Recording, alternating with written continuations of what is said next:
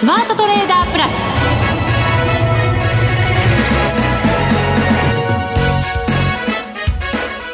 全国のリスナーの皆さんこんにちは。内田まさです。この時間はザ・スマートトレーダープラスをお送りしていきます。この方をご紹介しましょう。国際テクニカルアナリスト福永博之さんです。よろしくお願いします。よろしくお願いします、はい、さて日経平均株価今日は248円飛び7銭高26,422円飛び5銭で大引けとなりました。反発です、はい、プラスです。反発です。反発です。はい。よかったです。いやいや本当ですね。昨日、はい、ほらあの権利付き最終売買日にもかかわらず、ええ、まあ下げ幅は縮めましたけどもまあ、結構ですねあの下落する幅も大きくて、はい、で特にあの2万6000円割れる場面あったじゃないですか。そうですね、えー、ですので、まあ、今日はですねあの権利落ちあるいは配当落ちということもあって、うん、あの値下がりしてスタートすることが予想されていましたので、まあ、チャート上でもあの結構心配はしてたんですが、はい、えあの今日はまあそういう意味ではあの先ほどもね藤田さんがプラスですって言ってくれたようですね。一応あのプラスで終えたってことはその配当値分も埋めて終えたってことになりますからなるほど。即日埋めですよね。そうですよね、強い形強い形、はい、はい、そうするとチャート上でもなんとか持ちこたえた感じですか？まあなんとか。なんとかです。なんとかなんですね。はい、なんとかなんですよ。なんとかなんですね。えー、なので、まあ、あの、後ほど詳しくお話しますけども、はい、まあ、やっぱりあの、反発っていうのが続かないといけないので、そのあたりにつながるかどうかですね。まだまだ福永さんのハードルは高い。うんいや私のハードルじゃなくてあのルール的にですよ。テクニカルルール的にね。あの決めたルールに沿ってお話をしているだけなので、はい、あの私の感情は、まあ、ちょっと入りますけど。よかったって言ってましたけど、ね、よかったっていうぐらいは入ります。はい。わ、はい、かりました。後ほど詳しく伺っていきたいと思います、はい。えー、さて番組ではレギュラー出演者への質問を募集しています。番組パーソナリティの福永さん月1ゲストマネックス証券の吉田さん岡本さんへの質問もお待ちしています番組ホームページにあるスマトレ質問箱にお寄せくださいお願いしますそれでは番組進めていきましょう。この番組を盛り上げていただくのはリスナーの皆様です。プラスになるトレーダーになるために必要なテクニック、心構えなどを今日も身につけましょう。どうぞ最後まで番組にお付き合いください。この番組はマネックス証券の提供でお送りします。スマートトレーダー計画、よーいドンさあ、それでは引き続き福永さんに株式市場の分析していただきましょう。はい、日経平均1%近い今日は上昇となりました。そうですね。で、あのー、まあ、商いも結構やっぱ今日膨らみまして、はい、で、昨日が3兆7248億円。うんで、今日が3兆2455億円ということで。ちょっと減ったものの3兆円超え。はい、そうですね。うん、あの、連日の3兆円超えという形になりました。はい。まあ大体あの、まあ9月の中間とかですね、あの決算企業が多いので、うん、まあそういう意味ではその再投資分がやはり、あの、まあ先物にこう入ってですね、お金が入って買われるとか、まあいろいろ話はありますけども、あの一方で今日、まああるいは昨日のようにですね、現物がこれだけ買われてるっていうか、まあ、売買があの膨らんでるっていうところはですね、これはやはり、あの、それなりの買い意欲があるってことを表していることになりますので、うんまあ、先ほどお話しした、よかったっていうところのですね、はい、まあ一つ、あの、まあ安心材料っていうところになるのではないかなっていうところですよね。商いが多かったこと。はい。はい。え、で、あとは、あの、先ほどもちらっとお話しましたけども、まあこのままやはり、あの、株価水準を保っていかないと、うん、まあ残念ながら、もしこの、まあ商いの多さでですよ、この、昨日今日の水準を下回るようなことになりますと、これ、まあ、残念ながらその含み損抱えることになるじゃないですか。そうですね。ね。買った人たちがね。そうです、そうです。買った人たちはですね。うん、ですので、あの、まあ、流れとしてはやはり、あの、少なくとも、まあ、昨日今日の水準は下回らずに、えー、維持すると。まあ、そうしていかないと、あの、せっかく商いが膨らんでもですね、それがその、ええー、まあ、宝物になるのか、あるいはゴミになるのか、ゴミってあるんですね。こらこら。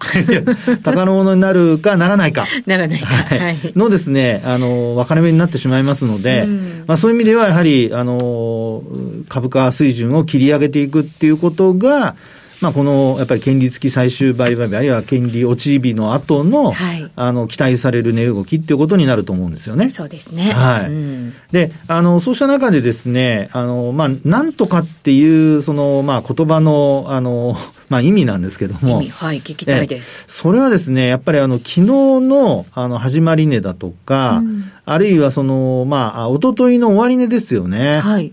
まあ、そのあたりを上回れてないというところになるんでしょうかね。昨日の始め値が26,422円86銭。はい。本当だ。81銭届いてない。届いてないですよね。届いてないですね。はい。で、あと、その、おとといはもうちょっと上なので、あの、9月の27日ですね。はい。ここを終値で見ると、えー、26,571円。そうです。87銭、はい。ですね。はい。というところで、あの、戻しているのと、それからあと配当自分を考慮するとですよ。はい。あの、結構値上がりしたということではあるんですが、まあやっぱり、あの、今お話したように、例えば、ローソク足で見ると、よく言うそのローソク足の実態っていうじゃないですか。はい。それは、あの、まあ、指数であれ、日経、あの、個別銘柄であれ、あの、始まり値が、あの、まあ、ローソク足の実態の、まあ、黒とか白の部分になるわけですよね。ですので、その始まり値、始め値の部分をやっぱ上回っていくっていうところが、えー、株価上昇につながると。あるいはその含み益のあの増加につながるっていうことになっていきますので、まあ、やっぱ明日以降はそういう意味では価格で見ると、まあ、やっぱり26,500円はですね、最低上回っていく必要があるかなと。ましてやほら明日は月末。そうですね。はい。で、週末ですよね。はい。ということを考えますと、まあ、9月このまま終えると本当にあの、まあ、ローソク足、月足で見ると大陰線なんですよ。大陰線。はい。あ、まあ、下髭、あ、ごめんなさい、ちょっと待ってね。あそうそう。あの、若干下髭はありますけども、えー、あの、上髭の方が長い陰線なんですよ。なるほど。ちょっと重い感じの足ですよね。そうですね。で、あの、8月、9月と両方、これ、長い陰線が出来上がってしまっているので。ああ、続いたんですね。そうです。月足ではですね。はい。で、これをですね、もし陽線にするためには、えー、27,797円以上上げないといけません。だから1300円以上上げないといけないんです。う いやいやいや、そんなの言葉に詰まらないでください。い言葉になりませんでした。うなり声しか出ませんでした。いや、一日でですね、やっぱり7、800円上げたり下げたりっていうことあっても、はい、やっぱり1000円以上上げるっていうのはまあ稀ですし、そうですね。2000円上げるっていうのは結構大変ですよね。はい。今のこの環境からすると特に。そうですね。ええー。稀にしか起きたの。はいないですよね。起きないということだと思いますよね。はい、なので、あのー、まあ、あこのままですと、あの、下髭をつけたまま、まあ、陰線で終えることが、まあ、可能性が高いと。で、もし下落して終えるようなことになると、まあ、先ほど言いかけたその大陰線っていう形になってしまって、上髭の、まあ、長い、ローソク足の実態の長い陰線になってしまうということなので、まあ、そうなるとですね、これあの、直近で見るとですよ、月末の終値で、実は今年の最低を下回る可能性があるんですよ。お、そうなんですか？皆さんあんまり意識されてないと思うんですけど、ええ、終値ですよ。月ま、月末終値で、えー、これまで最低が6月なんですよね。はい。6月の終値が26,393円。うん。えー、04銭。はい。で、今日、まあ、422円というところで終えてますから、明日このままの水準でいけば、あの、その393、えー、円よりも上ですので、一応、月末値としては、ぎりぎり、あの、安値は更新はなしと。うん、でもわずかですよ。いや、もう本当、えー、30円ぐらい。えー、そうですね、393円ですので、30円弱、29円ぐらいですかね。はい。はい。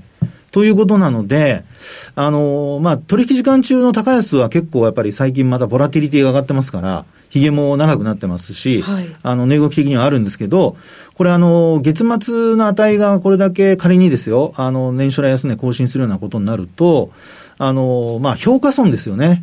さっきお話しした、あの、まあ、商いが膨らんでいるところでの、えー、買ってる人たちがですね、どういうふうに評価されるか。株価ってやっぱ終値で全部評価されるので、まあ、そう考えると、ザラバの値段っていうのはデイトレーダーの人以外はあんま関係ないんですよね。うん。終値が大事、はい、そうです。で、長期投資の人にとっては、ましてや1日のあの値動きなんてあんまりね、気にしないっていう方多いと思います。そうですね。はい。ただ、今お話しているのは、これあくまでも、その月末の終値ではあるんですけども、これがですね、年初来安値更新の可能性が出てくると。ですから意外と明日の値段、これもうギリギリのところを、まあ配当落ちもあったにもかかわらず、あの、踏みとどまってますので、このままなんとか反発して終えてほしいとこなんですよね。でもアメリカの先物結構下げてますよ。これね、昨日の上昇分、なんか、あの、半分まではいかないものの、あの、反動安になっちゃってますよね。なってますよね。はい。私、すっごい不機嫌な声だったかもしれないですね。下げてますよって いやね、これ、うん、あの、まあ、アメリカ株が上昇した背景というのを、まあ、一部の解説で見ますと、あの、イギリスが、はい。はい。あの、まあ、長期金利が上昇していたこともあってですね、えー、あの、国債の一時的な買い入れっていうのは、はい、あの、発表したんですよね。そうですね。安定化させるためっていうことみたいですけどね。そうですね。金融安定化のためということで。えー、で、これってよく考えると、まあ、批判してる人もいますけど、日銀がやってることじゃないですか。やってますよね。真似したなと思いましたけど。いや、だからね、日銀は頑張ってるんですよ、はい、マーケットのために、はい。要するに混乱させないということを考えると、まあ、やっぱり金利上昇をいかに安定的にするか、あるいは金利上昇を抑え込むか。あの、金利の変動を安定的にするかと、あるいはその抑え込むか、上限をある程度、あの、まあ、えー、キャップを被せるような形にするかですよね。まあ、ですから株式市場にとっては、まあ、あの、昨日のニューヨークの反応を見ても、まあ、やっぱり金利が低下して、で、安定化することがやっぱ交換されるという、そういうね、流れになってますから、はい、まあ、それが、あの、やっぱり、えー、継続しないといけないんですけど、やっぱ買い入れるだけで、ね、将来的にはやっぱりまた、あの、保有している、えー、債券売り出すって話ですし、あと、それから一方では、あの、財政支出をするということで、はい。あの、これもちょっとね、あの、利上げしているのに、財政支出を行って、で、政策がちょっとこう矛盾してるんじゃないかと。そうですよね。またそれでどういう効果が出てくるのかも、ちょっと私全然イメージできてないんですよね。そうですよね。えー、まあですから本当にあの、まあ、あ普通に考えれば、まあ利上げを行って、引き締めを行って、うん、で、まあ財政的にはまあある程度こう、まあ、えーまあそうですね。お金は出さずに、あの、まあ、いざという時には出すかもしれませんけども、はい、あの、町の姿勢で効果を見守ると。それをね、逆にまた、あの、アクセル吹かすようなことをやってるわけですから、ちょっとやっぱり一般的には混乱しちゃいますよね。そうですよね。ええー、まあ、ですから、あの、生産、生活面では、あの、まあ、えー、減税されると、その分ね、いろいろと効果が出てくる可能性ありますけど、はい、ただ、楽になるからといって、もし消費が増えちゃったりしたら、余計に利上げしなきゃいけないっていうね、うこれもまた政策の矛盾っていう流れにこうつながっていきますから。はい。こう、まあそういうことになると、やはり、あの、マーケット的にはあんまり、えー、効果がないっていう話になっちゃうんですよね。あの、債券買い入れしても。うんうんですから、そうなるともう日銀のように、あの、無制限で買い入れるって話に していかないといけないので、まあ、そこまで行くかどうかですよね。そうですね。ええー、それをまたね、金融の街、まあ、かつてじゃないでしょうけど、ね、ロンドンのシティでね。そうなんですよ。踏み切れるかどうかですよね。ねまあそこまでやるには結構やっぱり、あの、舵取りというかね、政策面で、いろいろ日銀のやり方も海外でどう見てたのかわかりませんけど、無制限で買うっていうのは結構、まあ、あの、イングランド銀行も、えー、勇気がいるというか、決断が必要になってくると思いますのでね。はいですから、まあ安定化っていうことに、あの、一時的には寄与する可能性はあるんですけど、まあそこから、あの、本当に安定につながるかどうかっていうのは、やっぱり、あの、消費者物価だとか、その辺が落ち着いてこないことには、やっぱりインフレが収まらないことには、まあ、なかなか安定化するのは本質的には難しいのではないかということですよね。本当に各国、あの、中央銀行は、ものすごい大変な、ね、決断を強いられてるわけですよね、どの国も。本当ですよね。まあ、ですから、あの、まあ、日銀もね、あの、まあ、介入やったりだとか、いろいろやってはいますけども、まあ、あ後ほどまた為替のところでちょっとお話はしますけど、あの、金利の低下っていうのが、まあ、一つ、やっぱり株式市場にとっては、あの、押し上げ材料にはなりますので、今後、あの、そういう状況が、まあ、あ何回かこうね、えー、他のイギリスだとか、あとはまあユーロ圏の話でも出てくるかもしれないですが、はい、ただ、あの、今回のイギリスの、あの、反応と、それからあと、まあ、株式市場、特にアメリカ株の反応、これちゃんと見ておいてですね、えー、このままその効果がちゃんと続くのか、持続するのか、うん、あるいは、まあ、持続しないようであれば、他の国がやったとしても、まあ、あの、よほどこうね、例えば強調してやるとかって話でなければ、それこそやっぱり、あの、金利の安定化っていうのは難しい可能性がありますので、えー、まあ残念ながら少しこう安心するにはまだ早いかなというとこじゃないでしょうかね。なるほど。はい。そうするともう10月相場入りということになるわけですけど。そうなんですよ。ね10月もまた、こう、ボラティリティの大きい不安定の相場になるっていうことなんですかね。そうですね。でね、あの、一つポイントになるのが、はい、あの、まあ、ボリンジャーバンドなんかで見ると、私9ヶ月の移動平均線使ってるんですよ。月足はね。これあの、バンドがしぼんできてるんです。すぼまってきてるんですよ。うん、で、あの、すぼまってきてる中で、あの、マイナス2シグマに接近しているんですよね。一時2シグマ下回ってるんですけど、はい、今日の反発等でですね、マイナス2シグマ上回ってきてるんですけど、これこのまま10月スタートするとなると、うん、ひょっとしたら広がる可能性あるんですよね。バンドが。下の方向にってことですよね、今の状況だとね。そうです、そうです。もちろんね。9ヶ月移動平均線、中心線を下回ってるので、下方向に離れる可能性があると。で、まあ、日本株はね、いろいろな面で、あの、日銀のその金融政策だとか、あるいはインバウンド期待だとか、それからあと、業績面でも、今もう PR、昨日の段階でしたら12倍ぐらい、ギリギリのところぐらいまで低下してますからね。はい。ですから、まあ、今のこの状態が続くのであれば、もちろん割安っていう形なんでしょうけど、ただ、もし、業績の、あの、伸びが、期待以下だとすると、これは本当に結構な、あの、下落につながる可能性が、まあ、チャート上では出てきているので、だ業績悪化って話になると、これは本当に警戒した方がいいのではないかなと。いうふうに思います。まだ今のところ、日本だってアメリカだって、まだプラス予想なんですけどね。はい、そうですよね。ねえー、ただそこがね、あの、やっぱ株価は本当に、あの、先見性があるというか、先を読んでるっていう流れにはなってますから、あの、今のところ、まあ、えー、10月1日で、あの、スタート1日で決まるわけではないですけど、あ、そこから下方向に動くようですと、まあ、ちょっとね、えー、2万5千円割れ前、割れっていうところも、あの、視野に入ってくる可能性ありますのでね、そうなると、今年の3月の安値ですかね。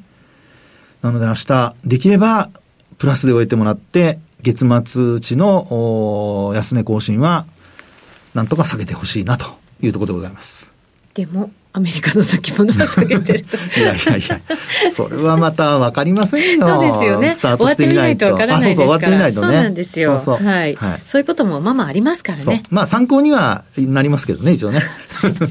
そうですね。はい。以上、スマートトレーダー計画、用意ドンでした。ここからは、マネックス証券からのお知らせです。投資家の皆様、マネックス銘柄スカウターをご存知ですか？マネックス銘柄スカウターは、マネックス証券に口座をお持ちの方が無料でご利用いただける日本株銘柄分析ツールです。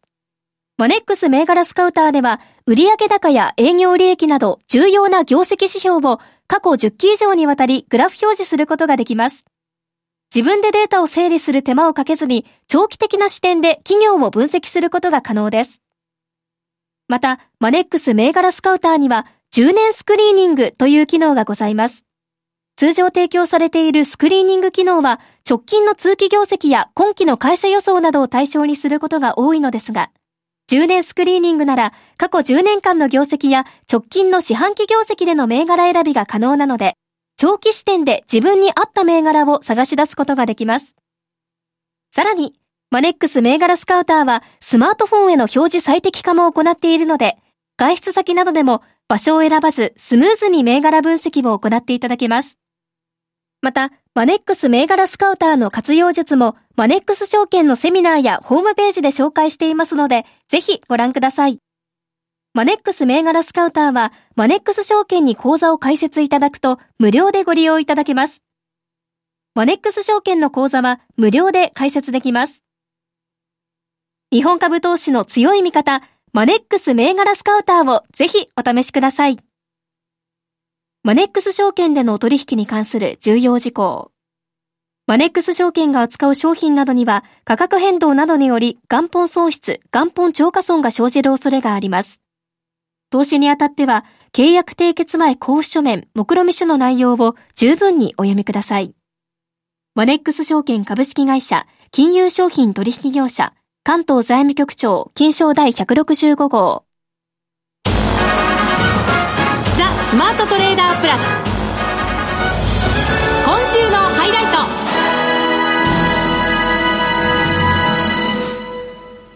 さて、現在のドル円ですが、144円72銭から73銭あたりでの取引となっています。ここからは福永さんの為替の分析です。はい。はい。えー、為替はですね、まあ、今度あの、ちょっと冷やしで皆さん、あの、見ていただくといいと思うんですけど、はい。はい。まあ、昨日、あの、アメリカの長期金利がさっきお話したように、あの、イギリスのね、国債の、あの、一時買い入れっていうのもあって、あの、まあ、それも、それがアメリカの方でも波及してですね、えー、長期金利が、まあ、一時4%乗せる場面あったんですよね、10年債が。うん、そうでした。はい。はい。それが、まあ、あ3%台の後半で終えたということで、うん、まあ、一旦、あの、まあ、アメリカ軸間では、えー、っと、143円の90銭ぐらいまで落ちる場面があったんですよね。はい。ところが今日、まあ、あの、もうリアルタイムでっていう形で見てみますと、144円台な、えー、4円の70銭台まで。そうですね。はい。もうだから、昨日の高値近辺みたいなぐらいのなってますよ、チャート的では。はい。そうですよね。で、あのー、まあ、これで見るとですよ、大体この140円から145円近辺までの値動きっていうのはいつから始まったかって見てみると、はい。これあの9月の7日から始まってるんですよね。うん、続いてますね。はい。で、あの、まあ、高値がその4月の7日で、あ、ごめんなさい、9月の7日で、で、安値の140円前後っていうのが9月の6日なんですよね。介入した日？あ、いや、これ9月の6日ですか、その上昇が始まったところですね。そうだ、そうだ、はい。はい。で、介入した日の、あの、高安で見ると、140円の30銭台、34銭っていうのが、まあ、円の高値で、円の安値が145円の90銭。はい。ですから直近で見るとこの145円の90銭っていうのが、まあ、あの、円の安値なわけですよね。うん、で、あの、今、あの、お話した期間っていうのは、まあ結局、その、まあ大体5円ぐらいの値幅の中で動いてるわけですよね。はい。で、あの、これをですね、やっぱりあの、ボリンジャーバンドなんかの冷やしで見てみますと、やっぱり持ち合いがずっと続いているためにですね、エネルギーが溜まってるっていう形これがさっきお話ししたバンドがすぼんできているという形なんですよ。緩やかにね、こう。はい。すぼんできてる？はい。はい。まあ、あのね、巾着袋の、あの、年がバレますね。この番組でも何回もその、なんかフレーズ使ってるなと思って。いやいやいやもう、どこ行っても巾着袋しか頭に 嫌ですね。なんか他考えましょうよ。誰かいいあのがあったら、ちょっと、あの、ウェブにでも書き込んでください。そうですね。はい。で、あの、そういうですね、状況ですから、まあ、それあの、20日移動平均線いつも話してるように使ってますけど、プラスマイナス3シグマまで入れてるんですけど、これがそうやってあの、すぼまってきているっていうことを考えますと、やっぱり上下どっちかに離れる可能性が今後出てきてるってことなんですよね。まあそうですね。これレンジとしても結構幅はありながらですけど、はい、なんとなく調整をここ1ヶ月間ぐらいでやってきたなって感じですもんね。そうです。で、えー、その間に日銀の介入があって、はい、まあ、上下5円程度触れる場面があったと。うん、で、今現状はその上限に今接近しているところですよね。そうですね。はい。ですから、まあ、あの、仕掛ける人たちは、まあ、どのタイミングで、こうね、145円台にまた乗せて、で、突破してくるのかっていうのを考えてるんだと思うんですよ。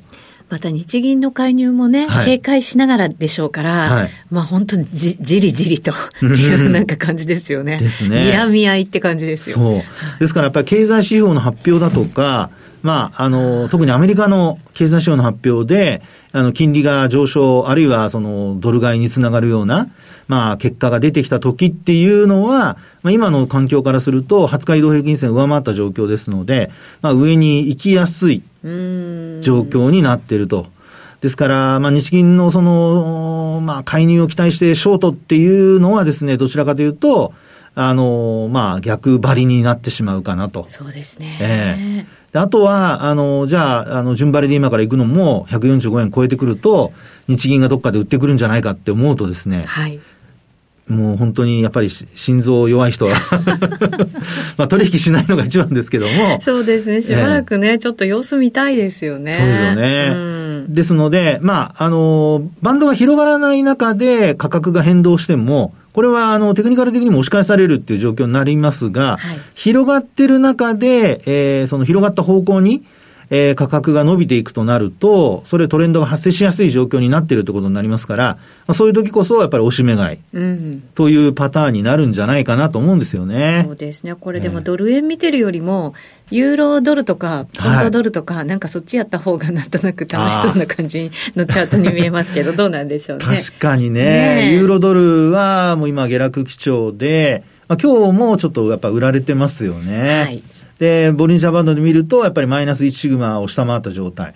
あともう一つやっぱりポンドですよね。ポンド、はい。ポンドドルで見てももうね、過去最安値とかっていう話になってますし。いやこういうのってほら、ちょっと前にドル円青天井みたいな話してましたけど、はい、これもね、どうやって判断すればいいのかしらと思って。ああ、確かにそうですね。ね、こういうのって、ボリンジャーバンドですか、あのまあ、要は標準偏差って、その中に収まる確率を示しているので、えー、えー、大体プラスマイナス3シグマの中に収まる確率っていうのは99.7%ぐらいなんですよ。うん、ですから、あの、はみ出して戻し始めたらもうそこはリグーっていうパターンでしょうね。はい。で、あとは、あの、トレンドが、まあ、あ一番、えー、気になるところで言うと、やっぱりあの、中心線ですよね。うん、まあ、日足で見れば20日線。そこで押し返されるかどうかっていうのが、まあ、もう一回こう下落につながるかどうか。で、あの、一旦そのマイナス3シグマを下回った後の戻しっていうのは、意外とやっぱり、あの、みんな、あこう、なんていうんでしょうかね、えー、買い戻しをやっぱり、あの、様子見てますから、じわじわ買い戻して戻っていくっていうパターンが多いんですよね。はい。ですからそういう時には、あの、前日の高値を下回るとか裏回るとか、まあ、あの、高値ですと上回るですね。うん、安値ですと下回る。まあ、そういう状況をですね、見つつ、えー、まあ、下方向に、あの、離れていくのか、あるいは上方向に戻っていくのか、まあ、そこで、あの、エントリーの、あの、買いか売りかを考えると。うん、まあ、そんな風にしていただくとですね、あの、まあ、短期の売買にはなってしまいますけども、えー、少し、えー、こうね、売買、えー、楽しく見ていただけるのではないかなと思いますけどね。うん、そうですね。これ、ポンドなんかやっぱり、ポンドとかユーロも含めてですけれど、はい、なかなかやっぱりファンダメンタルズ的には、買う材料ないよねっていう感じになっちゃうんですよね。そうですね。はい。まあ、ただやっぱり需給っていうのが、為替の場面でやっぱ大きいので、多いので、うん、まあ、そう考えると、あの、一旦、その行き過ぎた、まあ、マイナス3シグマ下回るとかっていうのは行き過ぎになってくるので、はい、まあ、プラス3も行き過ぎですけども、超えたら。まあ、そういうところを、あの、まあ、反動に気をつけて売買をすると。うんまあ、そこで引っかかって、あの、ショートしま、しないように、下に抜けた時には、はい、上に抜けた時にも買わないようにっていうことを注意してもらうといいかなと思いますね。うん、こういう時だからこそ、テクニカル的なルールにしっかりと従って、トレードをしていくべきと。今、大きくうなずいております。うなずいております。しかも何度もうなずいております。皆さんに見えないのが残念です。見せてあげたいです。はい、そういうことなんですね。はい、そうですね。はい。はい。ぜひ、あの、ただ冷静にね、あの、無理しないで取引していただきたいと思います。はい、わかりました。まだまだね、為替の方もボラティリティ大きそうですからね。いや、本当そうです。で、もうドル対、えー、他の通貨ペアっていうのは結構どれも動きそうですから、はい、皆さん、まあ、利益が出る可能性もありますけど、逆もありますのでご注意ください。そうですね。はい、しっかりと、それではチャンスをね、手中に入れてほしいなと思います。そうですね。はい。さてそろそろお別れのお時間ですここまでのお相手は福永博之と内田まさでお送りしましたそれでは皆さんまた来週ま、この番組はマネックス証券の提供でお送りしました